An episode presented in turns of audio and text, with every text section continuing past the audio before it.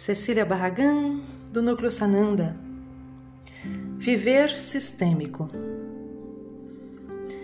Todas as coisas que existem e todos os seres que existem possuem uma consciência e são, em si, uma consciência.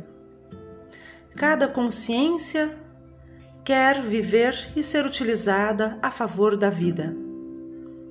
Por natureza, como consciência, todos nós, em essência, gostaríamos de ser movimentados, movidos e agirmos a favor da vida.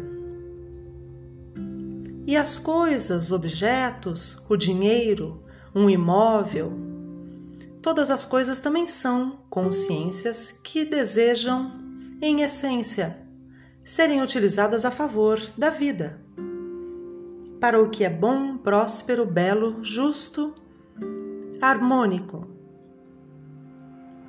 Assim, neste primeiro viver sistêmico, vamos falar do dinheiro. Será que em algum momento nosso campo familiar, membros de nossa família, utilizaram o dinheiro, que é uma consciência a favor da vida? Utilizaram o dinheiro para lesar a vida? Será que na nossa família, em algum ponto da história de nossa família, o dinheiro foi utilizado para calar alguém? Para ocultar verdades, situações difíceis, dores, discórdias, Será que o dinheiro foi motivo de discórdia em nossa família? Por uma série de motivos, dentro das terapias sistêmicas, constelações familiares empresariais, dentro do viver sistêmico é muito importante curarmos e reposicionarmos esta consciência que chamamos de dinheiro em nosso campo familiar para que ele volte abundantemente a nossa família, as nossas mãos, a fluir. Além das terapias sistêmicas, podemos, aqui através do verbo, falar e olhar para o dinheiro com a seguinte postura interna: a postura de reconciliação.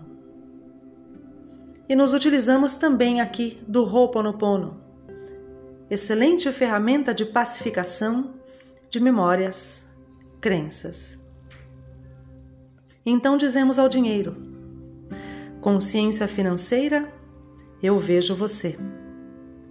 Consciência financeira, eu o aceito como é e permito que haja em minha vida a favor da vida, a favor do que é bom e justo